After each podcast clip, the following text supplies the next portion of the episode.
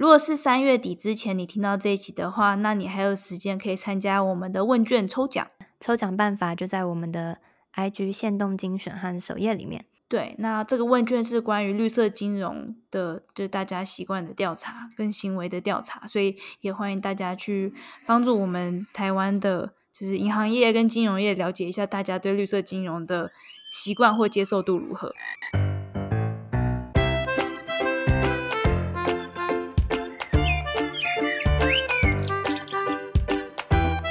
欢迎收听来一口垃圾，我是 Amy。我是心意，这一集我们要来讨论一下关于瓶装水这件事情。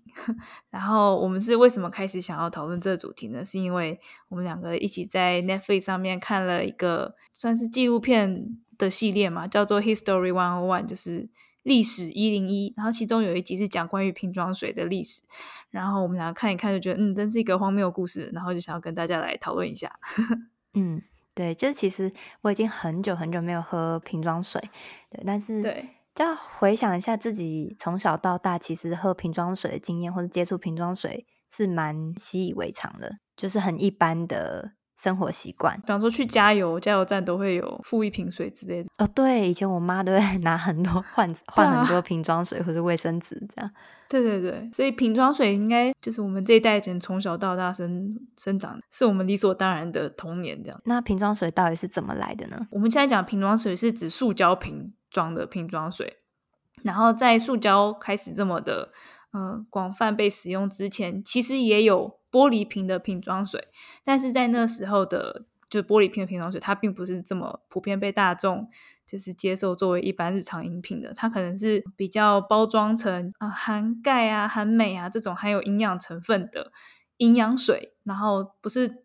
嗯、他们的目标客群不是一般大众，可能是特别需要营养的，比方说妈妈或小孩。对，然后他们也不是什么便利商店可以买到的东西，你要到药局买。啊，那后来那个塑胶瓶开始蓬勃发展之后，呃，转为用塑胶瓶装来卖。一开始在美国市场，首先是先从法国来的就是瓶装水品牌打进来。那他们原本主打是那种天然泉水，所以就是特别不一样的水，品质特别好的水这样。然后呢，就打进了，比方说就是。呃，商业会议啊的那种比较呃高档或者呃谈生意的那种正式的场合，然后或者是名流那种场合。那后来是因为就是美国开始对于健康开始比较重视了起来，也因为就是美国开始发现他们的肥胖问题很严重，就是比起其他比较肥胖的选择，也就是汽水，那当然大家会觉得喝瓶装水好像健康许多。这部影片。他其中一直好像有点在讲说，那喝瓶装水其实有一点像是，我一直感觉啊，有一点像是智商税一样，就是其实你家里明明水龙头的水打开来就可以喝了，但是大家却要外出去买瓶子里的水。对，因为就是以水质的检测、水质品质来说，很多国家在那个时候，你们家里的那个自来水打开的那个水已经是饮用水品质了，但是大家还是会花钱去买瓶装水，为什么？其实主要是因为民众的健康意识抬头，那那些汽水公司发现，哎，大家现在渐渐不喝汽水饮料、含糖饮料了，那他们还是为了要赚钱啊，所以就干脆开始出瓶装水，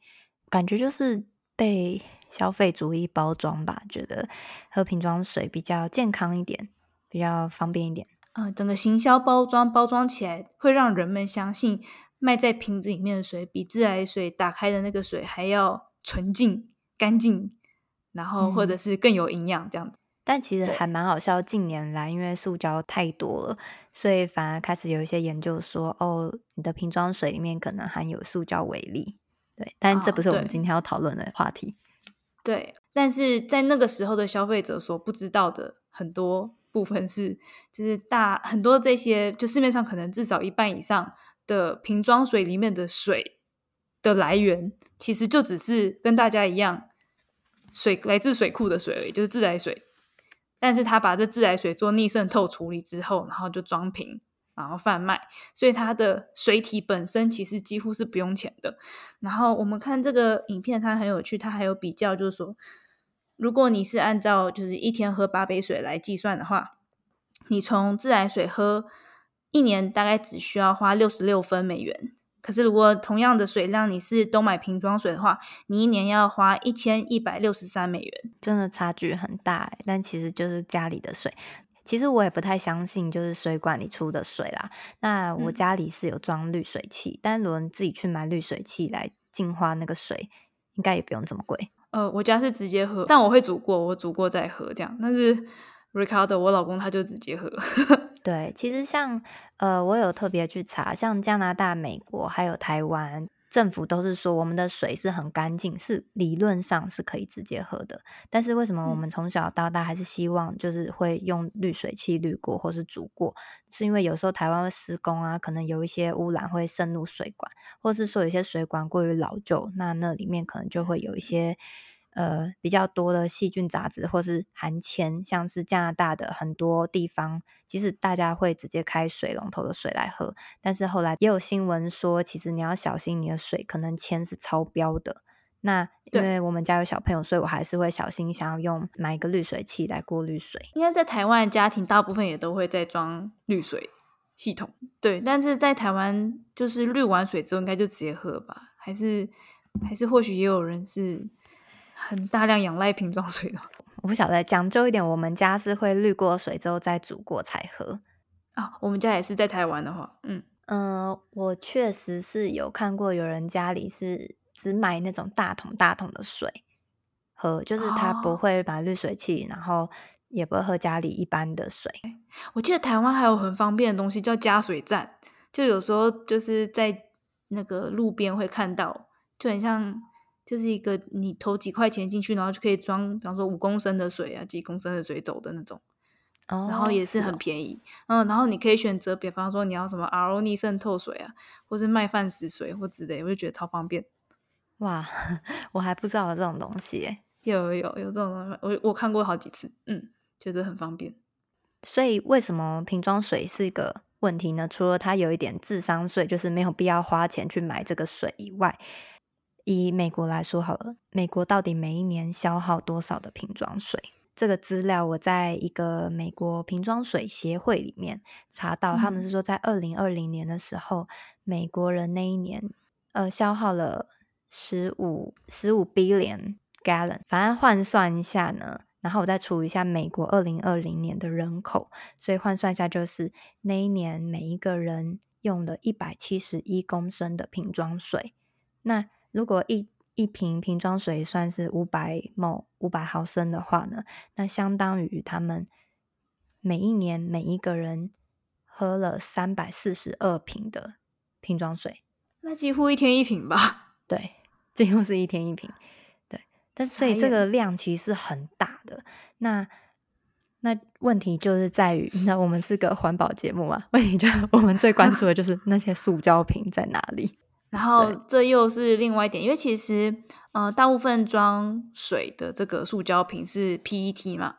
然后 PET 算是一个蛮单纯好回收的塑胶，其实应该在众多就是各种塑胶类别中，它的回收率应该也算是比较高的。可是它的回收率高，并不等于就是这些瓶子们都会被回收。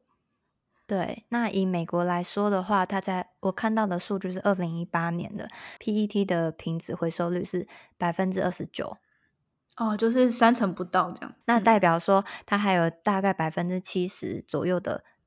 保特瓶是没有被回收的。那以他们大量的消耗这些塑胶瓶的话，这些塑胶瓶最后都是跑去哪？然后用另外一个数据来看，就是我有看一下台湾，台湾呃看了蛮多数据，大部分就是说台湾的保特瓶回收率有到百分之九十几啦，有九十五啊、九十七等等。好，那如果以百分之九十五来算的话，那台湾呢每一年回收四十五亿只保特瓶，然后如果百分之九十五都回收的话，那剩下的百分之五呢，换算一下，大概还有两亿只保特瓶在外面。虽然说。趴数好像很少，但是换算起来其实还是很多只保特瓶的。对，那就这台湾只是一个小岛而已。美国大量制造垃圾，然后又没有回收那么多，就可以想象它没有被回收的保特瓶的数量应该是蛮可观。那如果再看看全球的话，又可能会觉得天哪，到底有多少塑胶保特瓶每一年每一年的一直累积在那边没有被回收掉？我觉得对我们现在这个世代的人来讲，就是。要尽量避免使用保特瓶，然后尽量自己准备瓶子或自己准备容器，自己带水出门，应该已经渐渐的变成普及的常识了吧？我猜，我希望如此。哎、欸，其实没有，嗯，真的假的？我不晓得，可能是你在你的同文层嘛，因为我就说我在那个保特瓶协会的 网站上看到，它其实它从二零一零到二零二零会发现说。我看他那个图表，果汁的瓶装饮料啊，含糖饮料那些呢，他们的消耗率有稍微减低一点，但是瓶装水的消耗是逐年增加。哦，对，其实还是，而且增加蛮多的，所以瓶装水不知道是因为人口变多还是怎么样，反正瓶装水的数量是没有减少，而且是越来越多。我觉得应该是因为也有一部分原本是喝瓶装汽水或瓶装饮料的人，转而喝瓶装水，纯水。对，它有很很大的比例是这样，没错。但是还有就是，即使没有算到那些人，整个瓶装水的比例是增加很多的。哦，OK，所以就是整个对瓶装水的需求还是一直上每逐年上升这样。对，那些没有被回收的塑胶瓶，我们不知道跑去哪，但大概就是在掩埋场，或者是就吹到海洋里去了。那那即使那些少量的回收的保特瓶，他们就。得到了很好的归宿吗？嗯，应该也没有。宝特瓶刚才你有讲到，宝特瓶的那个材料就是 PET，然后它其实真的是目前这世界上最容易，然后最可以回收的塑料之一。它的回收后的使用用途好像还算是蛮蛮广，或者已经就是大家都可以应用的很好。就是你经常会看到，比方说这件衣服或这件裤子是用极致宝特瓶做，那就是 PET 回收之后制造成的给衣服的那个塑胶纤维。这样，宝特瓶回收的话，它大概有百分之四十五就拿去回收做成纺织品，像是衣服啊、地毯啊，或者一些。棉花填充物之类的，然后大概有百分之三十是拿来再回收变成保特瓶，然后有百分之十二可能就是做一些其他的一些塑胶和容器这样，然后剩下的可能就是做一些杂项，就是太多不细数了。对，看到的数据是这样的。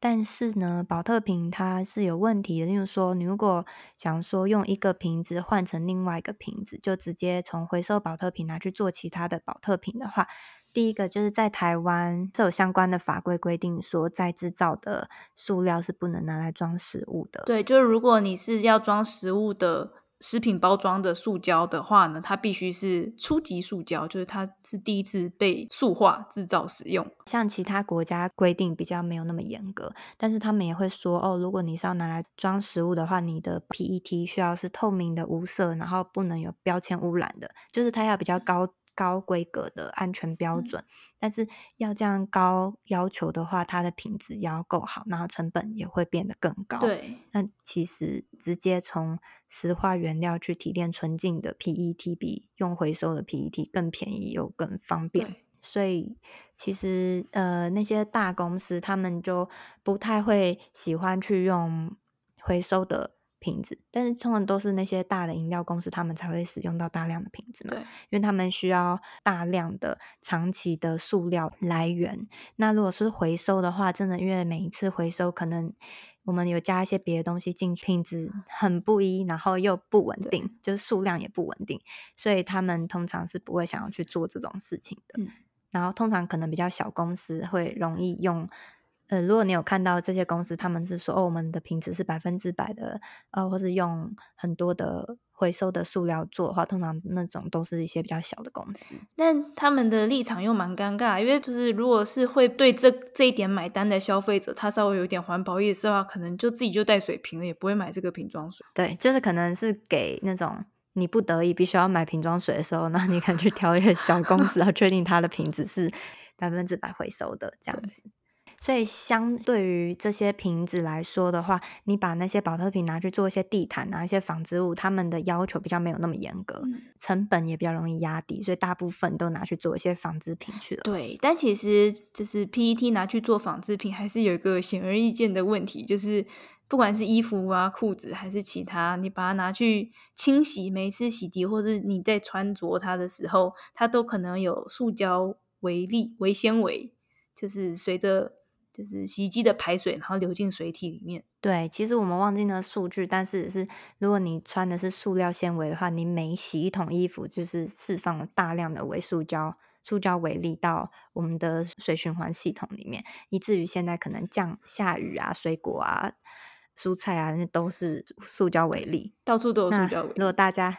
对，如果大家有兴趣的话，可以去听我们的第二十一集。啊、你今天吃塑胶了吗？我想应该每个人每天都在吃塑胶吧。对，然后哎，我们也是那一集谈到塑胶微粒问题到底在哪嘛？就是吃塑胶又怎样？对，不是说哦，你吃了塑胶没关系，呃，排便出来就好了。或许它没有我们想的这么的单纯。对，但其实保特瓶它回收还有另外一个问题，就是。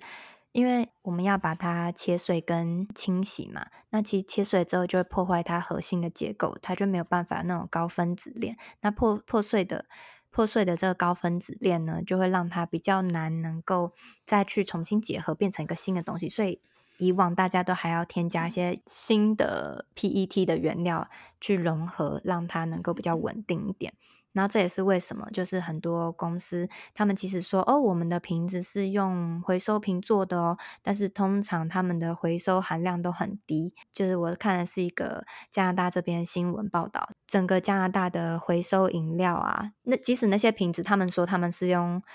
回收的塑料做的，但是。回收的塑料比例平均不到百分之十二，好低，这样好意思说？但是他们确实是有回收的啦，对，所以就变得好像有些人他们说，啊，你为了那些少量的回收的塑料，然后还是要去开采更多的原始的塑料，然后去让它重新制作，就它并不是一个解决方案，它其实这就是另外一个塑胶回收本质上的问题。就是塑胶，它是一个只能降级回收的东西，不像玻璃啊，或者是金属，它们是可以，嗯、你玻璃融了，然后再再塑形，它是同样的品质，它不会随着你回收了五次之后，它的品质下降，只要你不掺杂其他的东西的话。但是塑胶是本质上，它就是会必须要降级回收，它可能一个塑胶，你它并不是能够无限的回收，然后一直被使用下去，它可能回收个几次，你就再也不会用它。即使是这样好了，其实现在嗯、在其他国家还是有有人是做的很好部分，像是在加拿大有一间公司叫做 Ice River，他们的饮料瓶就是百分之百用回收塑料做的。那他们为什么能够做到这样的话，就是因为他们还有自己成立一个塑胶回收公司，哦、就等于一条龙，他们自己？对。对就可以确保他们的。品质来源，然后还有量是稳定的，那也应该也是他们回收的成本也是很高，呃，应该是不低，因为他们有说到，就是其实他们用这样子的塑胶去回收做瓶子啊，能源可以降低百分之七十，然后在制造过程中用到的水也可以降低百分之九十九，嗯，但是不会更便宜。只是让这个瓶子变更好，就是因为它可以延续这个塑胶的寿命。讲到延续塑胶寿命的话，就会想到说，那那些拿去做纤维布料地毯的塑胶，嗯，之后的命运又是怎么样？就渐渐的被分解，然后进入水体，这样吗？嗯，就是它至少会让这些塑胶可能延长寿命嘛，就是拿去被人践踏、穿啊、洗啊、蹂躏这样，对，就是地毯嘛。对对，就是其实最后这些东西它还是可以再降解回收的，嗯、只是根本很少会有人去做这样的事情啊，就是再回收它的那个聚酯线，那个、哦、对啊纤维，所以最后他们也就是跟衣服一样，就到掩埋场去了。对，所以它它只是就是那些塑胶。再回收只是延长它的寿命，但最后就算你回收好，最后他们的命运就是掩埋场。无奈的塑胶的一生。所以我们每一年就是制造这么多塑胶，然后只有少部分拿去，就是稍微可以延长一下寿命。嗯，然后在延长寿命的时候，可能还是需要 加入更多新的生命进去。对，然后最后他们顶多延长了。几年之后，然后也是又到掩埋场。对，以我自己来说，其实我并不是完全的很严格坚持就是要零塑的人，但是我会觉得非必要性的一次性的塑胶真的是可以避免的话，当然就很简单的避免，这是举手之劳而已。就是瓶装水，你里面卖的就是自来水而已，或者逆渗透自来水，那你完全可以自己在家自己加自来水，然后再过滤煮沸饮用。所以。平常如果可以尽量避免不要用一次性的塑胶的话，就是少用。但是如果有些东西你就是得用，然后至少你确保你可以用久一点，那我觉得好像也还可以，就不要太长的消耗，然后必须要一直换新的这样子。对啊，就是一般民众最适合做的就是源头减量，打从一开始就不要用。对，呃，其实真的最好的增加回收方式，就是政府应该要制定一些更合理的政策，例如说要求那些制造厂商，他们需要有社会责任呢，他们自己制造的塑胶品，他们必须要。想办法把它回收回来，就是需要花一些成本。嗯、然后当然就是，如果民众要退退他们的瓶子的话，他们可能可以提供一些押金啊。像是其实我们这边有一些玻璃瓶，你说买牛奶的话，你是可以，你你在买的时候你是会付押金进去的，然后确保你到时候会退还那个玻璃瓶。哦，有这种、哦就是、类似这样的方法。等一下，你给你刚才说是加拿大吗？我怎么还没看过？加拿大跟美国都有，是哦、就是有一些特定的平台。对，好、哦，这么酷，我是没见过。然后再来就是，可能政府就是要多增加一些回收的垃圾桶，像我觉得在美国这边有时候很少，有些地方或是加拿大也是公园，它没有回收的垃圾桶，就一般垃圾桶。哦，OK，对，我在想，可能是因为就算放了回收，民众也是乱丢，那还要特别去分类，他们就干脆哦，他自己手动回收。我他们可能就不回收了，就就就这样了。对，我我是看有些地方，就比方说在梦里啊之类，他们那个垃圾桶跟回收的分类那些，他们都还是有做的挺好，而且甚至他们在那个一般垃圾的那个孔，他还会特别说：“你确定这个是垃圾吗？这要丢掩埋场的哦。”然后其他就比方说纸类回收瓶子什么之类的，嗯，就他们都会无所不用其极啊，可能就会让那个你只能丢。塑胶瓶的那个桶子的口就是一个圆圆圆的小口，所以你没办法丢其他比较大的东西进去，然后也是暗示你说这边就只能回收保特瓶，对，或者纸类就是一条细比较细长的，就是你直接就要压扁然后放下去这样。对，但其实我觉得他们那有时候有一点不太方便啊，因为我真的知道这个材质它是可以丢，可是因为你的洞太小，我就丢不进去。对对，然后嗯，然后。对，我再补充一下，刚刚最后一个就是，或者说政府可以规定那些大大厂商，至少你的每个瓶子里面要有一定的比例是回收的塑胶。哦，OK，对，但是台湾就有法规问题，暂时可能如果是食品类的塑胶，应该就暂时还没有机会。那在台湾，其实你有一个 App 很方便，就是如果你平常没有嗯到处去装水的习惯的话，你可以下载这个 App 叫做奉茶。对，就是呃，你可以带着你自己的瓶子出门，然后你真的想水喝完了，想要再去装水的话，你就可以打开 app 看你附近哪里有水，那你就可以去找水源来装。其实不止台湾，我发现在很多国家都有类似的 app，可能不同的国家有不同的 app 的名字。然后像我的话，有找到我们家附近也有个 app，它。也有这样的服务，嗯，对，就是你如果是出国你要找水的话，你可以去找当地有没有什么样的 app 有提供这样的服务，嗯、然后或者是你脸皮就厚一点，你有不用 app，你反正带着你的空水瓶到任何地方，你都可以问问能不能装水。我是走这种路线，我都没有用 app，但是就在台湾或在国外，我都是，比方说好进一间餐厅吃饭或者是饮料店之类，我就会拿我水瓶出来，我可以。帮我装水装满嘛，然后大部分的店家都会直接帮你装。嗯，其实这也很有趣，就是你要看那个店家，有的店家他的水就只是打开水龙头帮你装水而已。哦，那可是，在有些在这种地方，通常是他的连那个水龙头的水就是直接是饮用水，就是如果他是饮料店的话，他也是直接拿那个水来做你的饮料。对，没错。但是之前就有听到人说，其实那就是一般的。一般的自来水，他们不一定有装滤水，有有可能他们在他们的水管就是柜子下面有装滤水器，但是也有可能他们就直接是用自来水，就看你那国家规定。如果他们规定说你们自来水就可以直接喝，那有些店家他们直接用自来水装装。所以，但我觉得这些都无所谓，因为你久久喝一次，它确确实那个水是有。经过政府认可是 OK 的，就是久久喝一次，我觉得是还好啦。嗯、但如果你要天天喝的话，真的就是过滤一下可能会保险，因为你不确定那个水经过的水管那一路的水管都是安全的。对，好，就这样，在台湾很方便，我们经过比方说土地公庙的话，都可以装一下水，这样 有饮水机。对，好，这节结论就是。今天我们讨论了瓶装水的由来，然后会发现其实瓶装水好像蛮收智商税的。虽然说这个是我们很习以为常的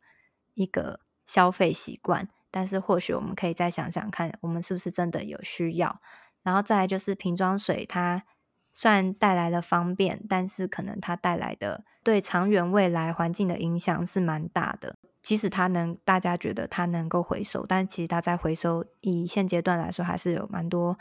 困难，并不是大家想象的就这么美好，可以百分之百再利用这样子。既然我们现在还没有办法有效的解决这个回收的问题，然后我们也没有办法有效的百分之百回收的话，也不用到百分之百，就是我们能够大大部分回收的话，那我们可以再想想看，是不是有其他更好的方法，或者说其他可能没有那么的方便，但是也不会太太不便、太糟的方法。对对啊，就是带自己的水瓶去到处找水喝，好像也没有那么的不便。习惯了就会觉得其实还挺方便的。嗯好，那我们这一集就聊到这边。然后，如果你喜欢我们这一集的节目的话，也欢迎听听看我们其他集。那我们这整个节目都是在讲关于环保生活实践。嗯，如果喜欢我们的话，也欢迎到 Apple Podcast 帮我们点五星评分加留言。嗯，那如果想要找我们的话，欢迎到 IG 上找我们。我们的 IG 账号是 Laiecology L A I E C O L O G Y。我们的 email 是 Laiecology L A I E C O L O G Y at gmail dot com。好，那我们就下一集见喽。嗯，拜拜。拜拜。